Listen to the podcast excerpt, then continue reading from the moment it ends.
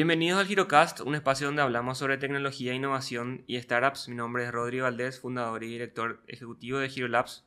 Y hoy le tenemos como invitada a Carolina Luzardi, ella es coordinadora del, programa OpenX. OpenX es un programa de innovación abierta que cuenta con el apoyo del BitLab y la Unión Industrial Paraguaya. Actualmente eh, OpenX tiene el programa XPAS, que es una convocatoria para fortalecer las startups paraguayas y con, apoyo de Platzi una plataforma también digital de educación online. Así que bienvenida Carolina, muchas gracias por aceptar la invitación, ¿cómo estás? Muchísimas gracias Rodri, un lujo la verdad estar acá, me, me encanta la, la actividad. Eh, primera vez que escucho, cuando me pasaste el link, primera vez que escuché, dije así, yo no sabía que esto existía. Y me puse a escuchar ahí todos los, todos los podcasts. Pero bueno, eh, perdón que no, no sabía que existía y me pareció genial. Y dije, wow, qué bueno está esto. Y Buenísimo. un lujo. La idea es justamente compartir un poquito la experiencia de, otros, otras personas que ya recorrieron un camino y que, pueden, que tienen cosas para contar. Y, la, y así como OpenX, eh, y, y, elevar un poquito la vara de lo que serían las startups, la innovación, la tecnología en Paraguay. Y que la gente vea que es posible que ya se está haciendo cosas, ¿verdad? Tipo, eh, esa, esa, es como la, la, la, premisa. Y por otro lado también eh, conocernos, profundizar un poquito las relaciones y el networking entre, entre, entre el ecosistema de, de tecnología e innovación en Paraguay. Me encanta. Buenísimo. Entonces, antes que nada, queremos saber de dónde viene Cara Luzardi, eh, cómo, cómo, llegó a OpenX antes de, de, de estar en OpenX. Bueno, em, es largo el viaje. yo estudié marketing en la americana. Creo que varios empezamos por marketing en la americana. Bueno, estudié marketing. Em, después eh, estuve un tiempo, viajé a, Europa.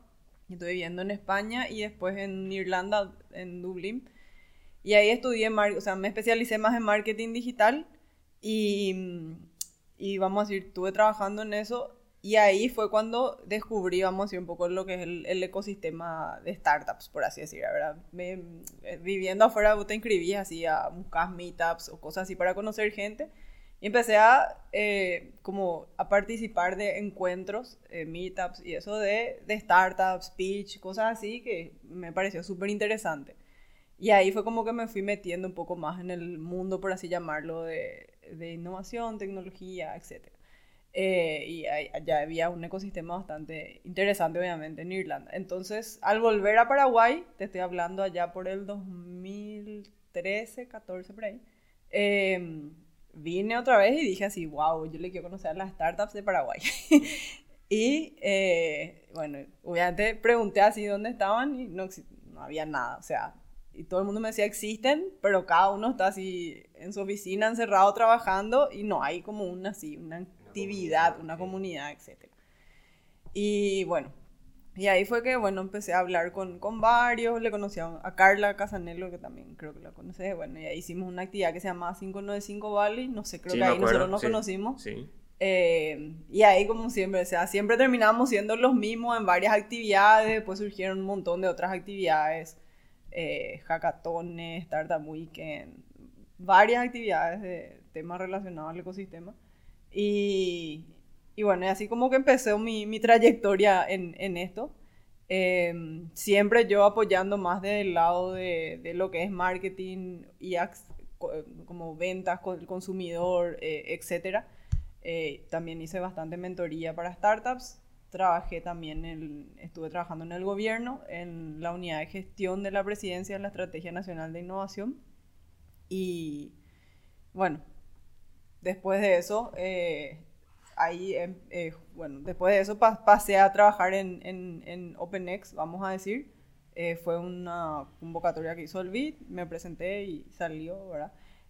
pero antes de eso, antes de OpenX, em, tuve la oportunidad de viajar por una Eisenhower Fellowship, un fellowship que, que organiza el gobierno de Estados Unidos, y recorrí 10 ciudades de Estados Unidos vos elegís como un tema de lo que querés ver y para mí era como, yo quería ver el tema de Industria 4.0, como que las nuevas tecnologías y cómo se están manejando las empresas en Estados Unidos con estos temas, ¿verdad? El tema del futuro del trabajo, etc. Y eh, ahí lo que me di cuenta justamente fue que eh, nos falta, o hay, hay, sea, como que falta esa visión de futuro, ¿verdad? Visión de futuro de largo plazo, ¿verdad? Ellos, montón de las empresas o universidades o todo con lo que yo me reunía, nos decían, sí, porque nosotros sabemos que dentro de 20 años va a pasar probablemente esto, entonces ya estamos planeando y estamos haciendo esto, esto y estos pasos. Y ahí dije, Dios mío, nosotros estamos reatrasados con eso de pensar a futuro, porque, y, o sea, y todos, todos me respondían como lo mismo, no sabemos que se viene esto, entonces ya nos estamos preparando así. Entonces ahí dije, bueno, volví y dije, nosotros tenemos que, en Paraguay, urgente trabajar con, con las empresas y que las empresas piensen también a futuro. Como que eso se me quedó así nosotros instalado. Estamos, nosotros estamos resolviendo el problema del pasado. así es, era así. Ayer teníamos que haber hecho y urgencia. Eh, justo sale esta oportunidad OpenX y bueno, para mí fue así, como que encajó bastante con lo que yo buscaba, que es trabajar con, con, con empresas para que piensen un poco también en innovación y en, en, el futuro, digamos. Y contanos un poquito, ¿qué, qué sería OpenX? ¿Cómo, ¿Cuál es la misión de, OpenX? ¿Cuánto tiempo dura? Eh, ¿Cuál es el objetivo? Sí, o sea, es, es un proyecto en realidad del BitLab. Lo que pasó fue que, eh, bueno, más o menos conozco, no, tengo todos los detalles de cómo surgió, pero eh, surgió en, no sé si le ubicas a Mike Salomón del BBVA, bueno, ellos hacían la actividad con BBVA, con Open Innovation. En una conversación de Mike con Luis Fernández del BIT, surgió cómo podemos hacer para que más empresas hagan innovación abierta. Entonces, eh, lo que a él se le ocurrió en ese momento era, bueno, ¿cómo podemos hacer de repente para que las empresas clientes del BBVA eh, puedan hacer esto? ahí se empezó a gestar el, el proyecto, sé que se fue a Washington eh, Beat, les gustó la idea, quisieron hacerlo, em, oye, o sea, no, no, con el BBVA, sino que en general con todas las empresas de Paraguay, y eh, inclusive lo tomaron, tengo entendido, como una especie de piloto, de verdad, de probemos a ver si esto funciona, porque en teoría Mm, hasta ahora nunca hicieron un proyecto así de innovación abierta como trabajemos con las empresas para que trabajen con las startups. Eh, entonces, el, probaron eso y bueno, volvió el proyecto, buscaron un socio ejecutor, salió ahí la, la UIP, que, que, es el que, el que ejecuta este proyecto, y ahí se conforma este equipo para ejecutar el proyecto, que somos, o yo estoy como coordinadora y tenemos, somos un equipo de cuatro cinco personas de, que, manejamos, vamos a decir, y ejecutamos este proyecto de estos fondos del, del BID. Más o menos así surgió la idea. Eh, y bueno, entonces, ¿cómo podemos hacer esto? Que, la, que las empresas tomen ese riesgo para innovar o para explorar estos nuevos caminos. ¿Qué, qué, cuál, es, ¿Cuál es el, el, camino que está siguiendo OpenX para lograr eso? Em, bueno, ahí justamente, o sea, de vuelta, el proyecto en sí era una, es una prueba, ¿verdad? Entonces, eh, nosotros tampoco teníamos mucha idea de cómo esto se hacía porque no teníamos otros benchmarks de decir, ah, ya se hizo un proyecto similar en tal país, copiemos eso, veamos, ¿verdad? Entonces, eh, ahí lo que surgió fue, uno, contratar una consultora experta en innovación abierta, que ya haya pasado por los dolores que pasa una empresa al hacer innovación y, y digamos, realmente nos diga, este es el camino. Eh, se hizo un llamado internacional, se presentaron como 10 consultoras o más, eh, terminó, se le terminó eligiendo a Guaira, y eh, que es la, como la, la, vamos a decir, el brazo de innovación abierta del grupo Telefónica, y que con toda la experiencia que tuvieron en tantos años, ellos son los que traen esa metodología de así se hace y ellos le enseñan a las empresas, vamos a decir, la metodología. Pero bueno, fue un poco traer esa metodología a Paraguay, pero de vuelta tuvimos que ajustar la metodología a Paraguay. Eh, mucho de hablar con las empresas, entender en qué, en qué estadio estaban y bueno, y desde ese estadio cuáles son los pasos que tienen que seguir en el camino de la innovación abierta, por así decirlo. Eh, porque, por ejemplo, Grupo Telefónica tiene un fondo, tiene una aceleradora, tiene un, o sea, tiene un montón de cosas. Eh, hay empresas que no están todavía listas para eso, ¿no? Es que vos de un día a la mañana, o sea, de, la noche a la mañana vos decís, ah, bueno, mañana abro mi fondo de inversión o mi aceleradora, o sea, si, si una empresa no está lista para eso, no va a poder hacerlo, ¿verdad? Entonces, es como que tenías que, tenemos que entender, bueno, entonces si las empresas en Paraguay están en este nivel, en este estadio, los siguientes pasos que tienen que dar son A, B y C, ¿verdad? Capaz que no llegan todavía a abrir su fondo y eso va a ser en dos, tres años recién, pero primero tienen que pasar por esto. Entonces se ajustó la metodología y bueno, y fuimos probando, hicimos tres grupos le llamamos tipo tres batch de empresas. Entonces la idea era lanzar con un pequeño grupo de, de siete empresas que fueron como el piloto. Eh, y siempre les mencionamos porque son las empresas que se arriesgaron a, a probar en plena pandemia encima, sí, todo así 100% online eran los cursos.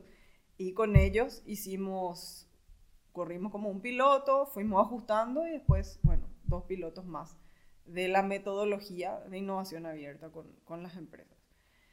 Y ese, esa metodología lo que incluye justamente es eh, que ellos puedan revisar un poco sus proyectos, por así decir, actuales y sus dolores, nosotros le llamamos como desafíos, ¿verdad? Tipo los desafíos actuales que tienen las empresas, pero también que puedan revisar eh, a futuro y le llamamos como exploración.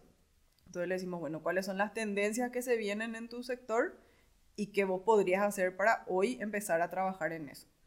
Y entonces ahí es donde ellos tienen una visión un poco más amplia de, ah, bueno, empecemos ya a mirar otros tipos de, de soluciones o de repente dicen, mira, este sector se está muriendo, tenemos que ver qué vamos a hacer para pivotar o cambiar. Eh, no es algo que va a pasar mañana mismo, pero es algo que ellos ya saben que se tienen que preparar. Y la innovación abierta les ayuda porque rápido ellos pueden conocer startups y después rápido pueden hacer como pequeños pilotos e ir probando si es lo que se ajusta a lo que ellos están esperando o buscando. ¿Cuáles son las condiciones que tienen que pasar para que una empresa esté eh, preparada para este tipo de, de espacios? Em, bueno, después de haber visto todas las empresas que ya pasaban por el programa, eh, la realidad es que uno, lo primero que tiene que pasar es la voluntad del, de la empresa, o sea, la voluntad y sobre todo de la alta gerencia o del director. Sí. Eso es así lo primero. Pero voluntad real en el sentido de decir, necesitamos de verdad hacer esto y darle todo el foco y el esfuerzo que se necesita. Porque la mayoría de las empresas eh, entran a, o sea, hacen el programa casi sin tener un área de innovación. Muchos conforman ahí como equipos así multidisciplinarios. O, eh, entonces, como que es algo nuevo. Tenés que realmente darle foco y decir, esto es prioridad y queremos que esto funcione.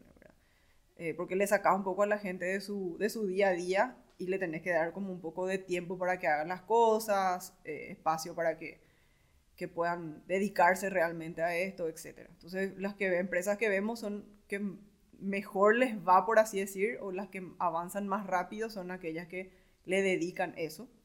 Y después, por otro lado, sí ya es también un tema más de que le dejan a sus colaboradores crear, vamos a llamarle, ¿verdad? Entonces, de repente son empresas que tienen como sistemas de gobernanza no tan verticales, eh, usan holocracia, otro tipo de sistema de gobernanza, donde vos ves que los propios colaboradores se empoderan y ellos se ponen la camiseta de la empresa y dicen, no, yo quiero que probar todo esto y quiero hacer todo esto y ellos lo agarran el proyecto y le llevan, o sea, eh, y sienten el apoyo de, de, arriba, por así decirlo, pero sienten también la libertad de, de hacer y, y, ahí es donde vemos que también fluye mucho mejor la, la innovación. ¿verdad? No es que están esperando que se les apruebe o algo así, sino que como que ellos tienen esa, esa libertad de hacer eso. Y su, su directorio, tipo supervisor, le, les acompaña, les aprueba, pero les deja, les deja que ellos tomen las riendas. ¿Y, qué tal el resultado con estas tres primeras pruebas que tuvieron? Eh, ¿Hay empresas que pudieron encontrar, hicieron un match con algunas startups hasta el momento? ¿Cómo, cómo viene esa relación? Sí, em, bueno, hay de todo realmente. Hay, hay, hay empresas que sí, hay empresas que no. Em, pero bueno, las empresas que sí, tenemos varias, varios tipos de, de, de vamos a llamar, de, de pilotos que se hicieron y de posibles soluciones que pueden llegar a salir de eso. Eh, algunas empresas, que es lo, como lo más básico, vamos a decir, que es encontraron a alguien con quien querían trabajar una solución, un problema que tenían, pudieron trabajar esto, pero terminó siendo un acuerdo cliente-proveedor, vamos a llamarlo, ¿verdad? O sea, no llegó a ser eh, empresa startup, sino empresa empresa. Eh, sí, como una especie, pero era un desafío muy, era un desafío que, que era difícil y que la, la, startup tuvo que como ajustarse a lo que la empresa estaba necesitando. O sea, tuvieron que como que co-crear algo juntos, por así llamarlo, ¿verdad?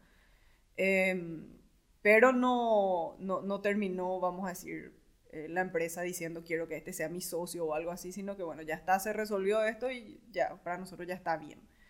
Eh, hasta ahí llegamos. Pero hay otros que sí, otras empresas que sí están buscando más, algo más allá, que es como justamente, bueno, queremos ahora explorar esta nueva, toda esta nueva área en la cual no somos expertos y para lo cual vamos a buscar startups y están buscando y están trabajando con startups para que sean como sus socios. O sea, ellos quieren eventualmente invertir o ver o sea, qué tipo de alianzas más allá de, proveedor.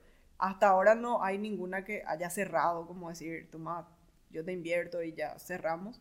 Eh, están todos como en, fase de exploración. Eh, nosotros lo que le decimos, hacer un piloto, si funciona, puedes avanzar como en un segundo, una segunda prueba de alianza o acuerdo y ir viendo cómo trabajas, porque al final del día, si vos vas a terminar invirtiendo en una startup, tenés que saber también que realmente, o sea, es como que el, aliado que estás buscando, por así decirlo, ¿verdad? Tanto la startup como el, la, la, compañía tiene que querer y poder trabajar juntos, ¿verdad? Em, entonces, no, no es tanto un, es diferente un fondo de inversión porque es como que, bueno, tomar la plata y ejecutar. Ejecutar. Este es como, vamos a trabajar juntos. Yo, voy a, yo compañía voy a dar la cara por vos y vos startup vas a tener que, que, vamos a decir, ajustarte de cierto modo a ciertos requerimientos que tiene también la compañía para que eh, tus productos usen sus clientes, por así llamarlo, ¿verdad? Entonces como que tiene que haber una confianza mayor. Y en el caso de Guaira, por ejemplo, eh, ellos pudieron eh, incubar exitosamente startup para Telefónica. Ellos incubaron mucho tiempo, según lo que yo entiendo de la historia de Guaira, es empezaron justamente por el área de, no, de aceleración, incubación y qué sé yo, hasta que se dieron cuenta de que, y, le llamaban como el show, ¿verdad? Tipo, hacían mucho ruido, hacían el pitch day, tenían su casa de donde la gente se iba, tipo el hub de innovación, o sea, mucho, mucho ruido y mucho show, hasta que un día la empresa le dijo, gente, estamos gastando un montón de plata y no estamos viendo el retorno, ¿verdad? ¿Por qué? Porque se incubaba, se aceleraba y poco se terminaba invirtiendo y el resto, en honestamente, yo ponía muchísima plata, eran startups buenísimas que se terminaban yendo a otro lado, vamos a decir, ¿verdad? Eh, y, y, que ellos perdían esa oportunidad, por así llamarlo, ¿verdad? entonces dijeron, no, cambiemos un poco la estrategia, ahora están enfocando la estrategia 100% en corporate venture, que es en lugar, o sea, le apoyan también a la startup, pero ellos ya de entrada ya le miran con... Con ganas de comprarle. sí, con ganas de invertir y ya, yo quiero que vos seas mi socio y como esto se, se encaja ya directo con el negocio, no es como, ay, esta startup está buena, nos gusta, vamos a ver si se incuba bien, no, ya no existe más eso, o sea, como que ahora ya van directo al... Y lo que entiendo es que justamente te hace un ejemplo que, que, nos dieron que me acuerdo que me pareció así fascinante, que es eh, una startup a la que, que, invirtieron que hacía todo lo que era automatización de, de ¿cómo se dice? De, de, plantas industriales, vamos a llamar, ¿verdad? Y vos sí que tiene que ver Telefónica con eso. Entonces yo decía, pero si, si la planta industrial eh, automatiza todos sus procesos, usa más ancho de banda, o sea, nosotros le vendemos más internet. Entonces ellos básicamente sobre su servicio de internet, que es su core, ellos te dicen, además yo te agrego todos estos otros servicios que te pueden servir. Y ya tenés lo del cliente, o sea, ellos ya le tienen a los grandes clientes. Lo único que necesitan es decirle, te puedo ofrecer algo más. Y entre eso era, ah, yo te puedo ofrecer automatización si necesitas. Pero no lo hace Telefónica, sino que lo hace esta startup, en nombre de Telefónica, ¿verdad? Y ese es el tipo de, de, de alianzas que ellos veían que, que es lo que nosotros decimos, esto es lo que vale porque realmente la compañía, si vos te vas a volver experto en automatización, en no sé qué, o sea, 800 mil cosas, primero lo tenés que contratar un montón de gente. Le tenés que tener in-house, cosa que es carísima. Talento que probablemente ni siquiera lo ir a trabajar a tu compañía. Y segundo, que, o sea, mientras vos empezás a desarrollar algo, al, lado ya te pasaron 10 por ahí que, que, fueron mejores que vos, ¿verdad? Porque se, se especializan en eso. Y vos tenés 24 mil cosas en las que te querés especializar. Entonces, no, dije, vamos a trabajar nomás con las mejores startups y que, y que vamos a abrirle el portafolio que tenemos, pero que sean ellos los que, los que vendan, por así decir. Y ese es como el fin último de, yo creo que, o sea, ojalá se llegue a eso, a, compañías que empiecen a todos los años eh, como un programa de innovación abierta constante, por así decir, de, todos los años empezar a trabajar con por lo menos cuatro startups. Es decir, esta, esta, esta, esta. En lugar de desarrollar, yo ya salgo nomás ya a buscar, tipo ta, ta, ta, y encuentro socios y trabajo con varios aliados. Esa es la idea.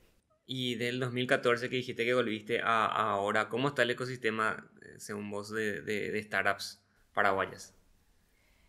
Em, en el 2000, o sea, esa época que, que 2014 hubo como una especie de fiebre, por así decir, de, de startups. Y salieron un montón de emprendedores muy buenos. Entre eso, por ejemplo, estaba, qué sé yo, Oz de, de Tokio, eso me acuerdo, de su trayectoria, que empezaron con Viadeo, un montón. O sea, varios emprendedores muy buenos que después yo creo que les fue, les fue muy bien, o a lo mejor pivotaron, pero eh, eran buenos emprendedores, por así decir. Eh, y les fue muy bien. Después de eso, creo que hubo, o sea, siento como que hubo un silencio, por así decir, ¿verdad? Como que hubo una etapa donde no se veían más tantas, em, tantos emprendedores. No sé exactamente qué pasó, pero algo pasó que, que ya no, no se veía tanto. Y eh, veo que después volvió como que a retomarse otra vez el tema. Eh, no, no, sé en qué época te diría, o sea, empezaron a salir innovando, un montón de otras actividades que pasaban COA, como que una época te diría hace como, no sé, antes de la pandemia ya. Pero... Explotaron de nuevo. Que volvió otra vez como a escucharse el tema, sí. Eh, y, a, ver actividades y qué sé yo. Bueno, después vino la pandemia, que no, nos mató un poco, pero... Eh, lo que sí veo es que, o sea, es como que es como un pipeline, ¿verdad? Entonces vos tenés que alimentar el semillero para que esos después, no todos van a avanzar y van a ir, van cayendo, pero es como que eh, cada vez van llegando menos. Ese pipeline lo que parecía como que dejó de alimentarse, sí, no estaba entrando. Eh, capaz que una teoría es que como empezó o sea, muchas empresas de tecnología empezaron a contratar gente en vez de emprender, como que se iban a trabajar en una empresa. Eh, entonces dejó de existir esa, el emprendedor, digamos. Eh, pero bueno, si falta ese pipeline de decir, bueno, necesitamos muchos que empiecen con una idea, a un MVP, unos cuantos que pasen a, a, a, una fase un poco más de crecimiento, menos otra vez van a expandirse, pero eh, como que ese pipeline falta todavía consolidar y formar en el ecosistema. Y ahora que eh, llegó el programa XPass, que, que, está dentro de, de OpenX, eh, seleccionando las startups paraguayas, ¿qué, ¿qué, hacen dentro de ese programa XPass? Bueno, XPass justamente se crea porque, em, por un lado, nosotros le vemos que las empresas querían trabajar con startups paraguayas porque nosotros no les pedimos que trabajen solamente con paraguayas, sino que les pedimos que trabajen con toda la, con lo que encuentren en la región, en el mundo, no importa. Eh, pero obviamente querían trabajar con paraguayas y nosotros también queríamos tratar de que, de que encuentren startups paraguayas. Pero no encontraban eh, porque no están en los directorios oficiales, por así decirlo. Entonces, uno, era muy difícil encontrarles. Eh, y dos, eh, era muy difícil también saber dónde estaban, quiénes eran, qué hacían, qué... Lo que pasa mucho, por ejemplo, es eh, que, sería como esto. O sea, hay, hay talento. HeroLab podría ser un ejemplo específico, ¿verdad? Hay talento, pero no se denominan startup como tal, ¿verdad? Eh, entonces, ellos al buscar, no es que les encuentran a ustedes, pero ustedes sí podrían ser esa solución. Entonces ahí es donde se, generaba eso, como que no, no había ese encuentro entre startups y emprendedores. Em, entonces, bueno, surge Expas de manera a, por un lado, mapear un poco qué hay, eh, tratar de, de, tener, queremos llegar a 150 startups, entonces tratar de, ahora tenemos 75, tratar de tener la mayor cantidad de startups posibles para armar como ese directorio y decirle a las, a las, empresas o a los fondos de inversión o cualquiera que se nos acerque, mira, estas son las startups que existen en Paraguay. Eh, y por otro lado, tratar un poco de nivelarle a las startups eh, para complementar lo que les falta para poder justamente trabajar con los corporativos.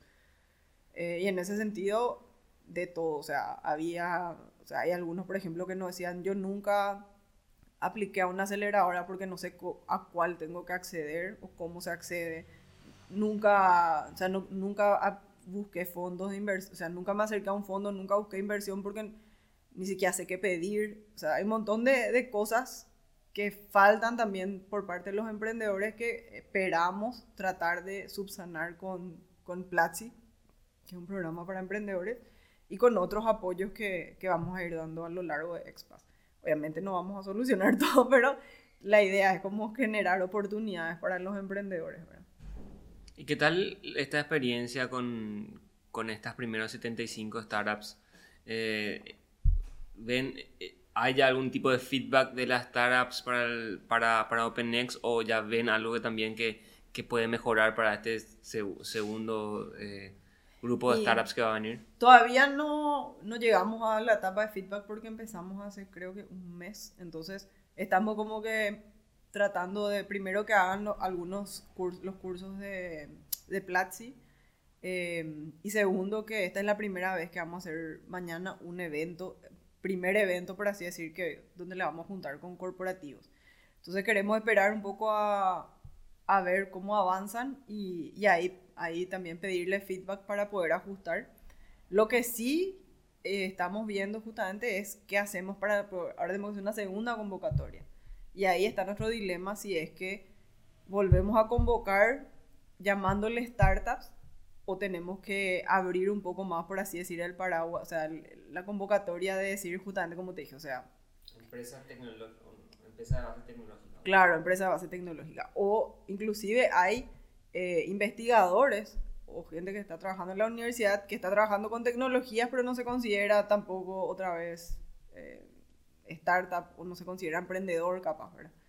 Entonces no, no, sé si va a responder a ese aviso. O sea, ahí es donde... Ahí todavía no está bien definido el, la persona o el perfil de, de quién podría, o sea, es difícil comunicar quién podría eh, entrar dentro de ese, ese grupo. Y vos sabés que las empresas no todo, o sea, tampoco no buscan solamente tecnología. La mayoría busca tecnología, pero no es todo, por así decirlo. Em, y está, eh, a ver cuál es el caso de, bueno, hay algunas que son de alimento, por ejemplo, buscaban cosas más de alimento, em, pero tenemos como las verticales de lo que la mayor cantidad de empresas busca. Eh, y en Paraguay por lo menos. Yo creo que eso es lo que probablemente llamemos como, mira, buscamos empresas que resuelvan esto que tengan soluciones de esto y a ver qué, qué, qué empresas salen, ¿verdad? Qué, qué pymes, vamos a llamarle para no llamarle startup en sí. Eh, pero sí lo que nosotros buscamos a través de, de, la vinculación de, con Platzi, vamos a decir de la alianza con Platzi, es que eh, de cierto modo también notamos como que falta un poco de lenguaje, eh, en general del lenguaje del mundo de startup. O sea, es un mundo, es todo un mundo esto. Entonces, sí, lo mismo, ¿verdad? Que, quiero crecer, necesito de vuelta acercarme a un inversionista o me toque una aceleradora, ¿qué tengo que hacer? ¿verdad? Eh, todo eso es como un mundo nuevo para gente que nunca escuchó antes que eso es. Eh, y cómo hablar, hay un montón de acuerdos, cosas que... Que, que capital semilla, que serie A, que serie B, que no sé qué, que exit, que no... Como que todo ese lenguaje ahí eh, todavía no tan común que se maneja, ¿verdad? Eso. Que una aceleradora, que un ángel inversor, que una incubadora, tipo, que, que, todavía no está claro quizá para todos eh, la función de cada uno. ¿verdad? De hecho, en Paraguay tampoco tenemos todas, claro. eh, todos esos roles bien, bien, bien acomodados, ¿verdad? No ten, eso mismo, no, o sea, no tenés el ejemplo y como, como no, no ves en tu día a día, no sabes que ese es el, de vuelta, es un camino, ¿verdad? Podés no seguir ese camino, pero es importante que, que sepan por lo menos que eso existe. Entonces, eso es lo que yo yo, eh, digamos, veía mucho como me decían, tipo, quiero crecer, pero no sé cuál es el camino, no sé qué tengo que hacer. Eh, y bien o mal, en otros ecosistemas ya hicieron ese camino, o sea, ya existe esta información, es el tema, o sea, nosotros tenemos que más o menos buscar nomás esa información y ya existe. Entonces, ahí lo que se nos ocurrió fue, bueno, Platzi es en Latinoamérica el que por lo menos tienen español, ellos mismos son una startup, ellos hicieron ya ese camino, ¿verdad? Eh, y realmente son muy interesantes y buenos sus cursos. Entonces era como que, bueno, tratemos de nivelar a la mayor cantidad de, startups o emprendedores, por lo menos a entender justamente esas terminologías, si yo necesito hacer esto, cómo hago, dónde busco, con quién hablo, qué, qué, qué, o sea, digamos, qué necesito hacer para dar el siguiente paso. Eso, eso que, que hablando antes de, de empezar. ¿verdad?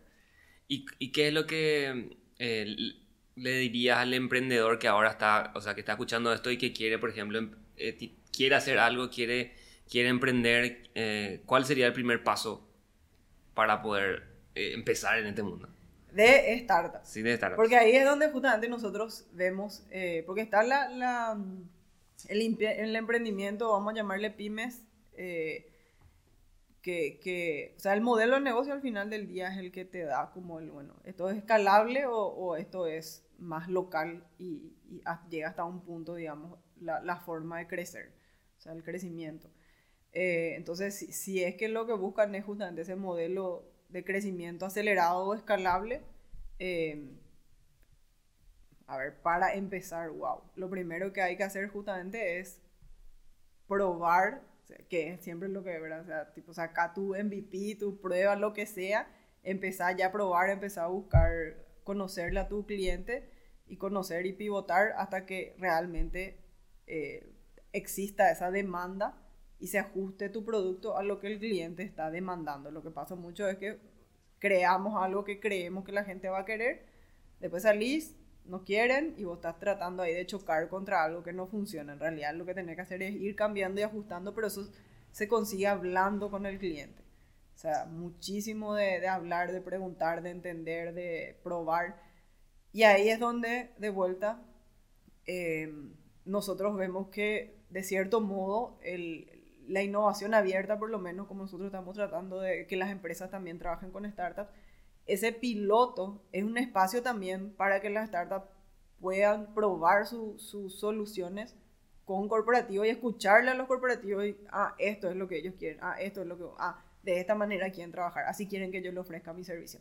Cosas tan chicas y básicas son, pero si vos no sabes, nunca hablaste con una empresa grande, vos crees que va a querer que vos lo ofrezcas de una manera y ellos quieren completamente otra cosa. Entonces, ese es como que también el momento en donde ellos pueden probar para después irse a clientes más grandes o salir afuera o lo que sea, ¿verdad? Pero el, el, ese espacio de probar con, con, un corporativo que también quiere como aprender y crecer es súper valioso para la startup. Por más que no termine en una alianza ni nada, el, el momento, o sea, el espacio ese donde, donde hiciste esa prueba y le entendiste a ellos, entendiste un poco más qué es lo que quieren, te ayuda también después para venderle a otros. Pero hay que hacer eso, hay que hacer como que probar, probar, probar, probar, con muchos, iterar hasta ajustar y tener un modelo ya un poco más, más fijo y escalable, vamos a decir. Última pregunta, ¿qué libro, barra, curso, barra, Hijo. material recomendás vos como persona así? Lee esto. O lo último que leíste, así tipo. Para, para, para emprendedores, sí. Eh, Dios mío. Yo honestamente últimamente ando, pero son más blogs y eso, no son tanto libros. Eh, justamente ando leyendo más de como tendencias de futuro otra vez, ¿verdad? Y hay varios, hay uno que se llama Future Institute, bueno, Singularity también está, otro te voy a llamar laboratorio, laboratorio del futuro, algo así se llama. Te voy a mandar todos los links. Pero eh, son, vos te registras, algunos tenés que pagar, otros te mandan igual como la, las, los newsletters, por así decir, o puedes entrar en los blogs a leer. Eh, justamente son como think tanks que analizan un poco ¿verdad? las tendencias de futuro, el consumo, y van contando esto es lo que se viene y medio ya las marcas que se están arriesgando o de repente justamente esto es lo que va a pasar y esta es más o menos la forma en la que, la que se está pensando en el futuro. ¿Por qué es importante eso? Porque justamente hay cosas que capaz son un divague que nunca van a pasar. Pero, pero igual tenés que estar, ¿sabes? Como que hay gente, no, pero esto nunca va a pasar en Paraguay. Para mí lo, ya no hay más ni que pensar en Paraguay, ¿verdad? ¿Por qué? Porque la tecnología se va a crear en, no sé, San Francisco si querés, y te va a llegar como nos llega Facebook, Instagram, lo que sea. O sea, ya no existe más en Paraguay, esto no va a pasar. Entonces, eh, ese es número uno. Y dos, que, que crees, hay cosas que parecen, o sea, como la, la, historia del metaverso, por ejemplo. Si antes te contaban esto, todo el mundo decía, En 20 años no sabemos qué va a pasar con eso. Entonces es mirar ya este tipo de cosas. Obviamente no significa que salgas a hacer algo sobre eso ya mismo porque capaz que nadie te va a comprar hoy. Pero sí empezar a pensar y yo creo que justamente los emprendedores, las startups son las que más tienen que estar justamente mirando esas tendencias de futuro porque las corporaciones son muy duras y muy difíciles de cambiar y de mover. Entonces, ellos no van a ajustarse tan rápido a las necesidades. Si las startups pueden hacerlo. Entonces, lo que van a terminar haciendo justamente es financiando o apoyando ese tipo de startups que sí pueden rápido cambiar, iterar, eh, y ellos no, porque ya son una estructura muy pesada, muy grande. Entonces, te voy a compartir los links, pero sí para mí es súper importante y cada vez que hablo yo de esto, siento como que la gente te mira así como que, no, pero eso es muy Star Wars, muy futurista, muy... Eso no va a pasar, no va a llegar a Paraguay, o para qué vamos a mirar eso. Y honestamente, cada vez está pasando y más rápido también. Eh, y después también están las tendencias de, de, ¿cómo se dice?, de las generaciones, que eso también es todo otro tema, ¿verdad? De generaciones que vos decís, ah, bueno, esta generación es la que hoy te compra, pero se viene X generación que tiene esta forma de pensar y vos ya tenés como que ir preparándote porque también buscan otras cosas. O ahora, por ejemplo, está muy de moda el tema Silver Economy, que es tipo toda la generación los, los, anciana, por así ¿Eh? Sí, los que tienen canas. Sí. los Silver Economy. Porque que se viene un, una fuerte tendencia, digamos, un grupo grande de la sociedad que va a estar en esa en ese nivel. Los adultos mayores que ya no trabajan, pero son activos y quieren también entretenerse, quieren también vivir la vida y... Y, que son, tecnológicos, porque ya son, van a ser generaciones ya que van a llegar con... con Los, abuelos que ya saben usar teléfonos, básicamente. Pero sí, y entonces... Eso, por ejemplo, es una tendencia gigantesca que se viene y que también tiene que explorar. O sea, hay tantas oportunidades eh, y como yo digo, o sea, los emprendedores es las empresas quieren resolver sus problemas, eh, bueno, digo empresas o lo que sea, los fondos de inversión son los que más están mirando quiénes son los que están mirando a futuro. Porque son, o sea, si yo te invierto hoy, lógicamente quiero saber si vos vas a sobrevivir por lo menos un buen, buen tiempo, por así decirlo, ¿verdad? Si vos no estás mirando a futuro y vos no me estás diciendo, yo ya me estoy preparando para esto, es muy difícil que un fondo te invierta. Eh, y lo mismo, una empresa, si bien está buscando resolver sus dolores de hoy, eh, le encanta conocer startups y, invertir y apostar por startups de cosas que ellos no están pudiendo adaptarse, porque saben bien que como estructura les va a costar demasiado. Em, y así, o sea, entonces, para mí es eso, pensar un poco más allá, de repente, cosas locas, cosas raras, pero que pueden ser realidad en cualquier momento. De verdad, muchísimas gracias eh, por participar de este nuevo capítulo del HeroCast. Caro, eh, antes que nada le quería invitar a que la gente se pueda suscribir a nuestros canales. Estamos en Google y Apple Podcasts y también estamos en Spotify. También estamos en YouTube con el video y eh, agradecerte por, por haber aceptado la invitación y nos vemos seguramente en los espacios de innovación. Bueno, muchas gracias Rodri, muchísimas gracias al equipo también. Un gusto, la verdad. Nos vemos. Chao, chao. Chao, chao.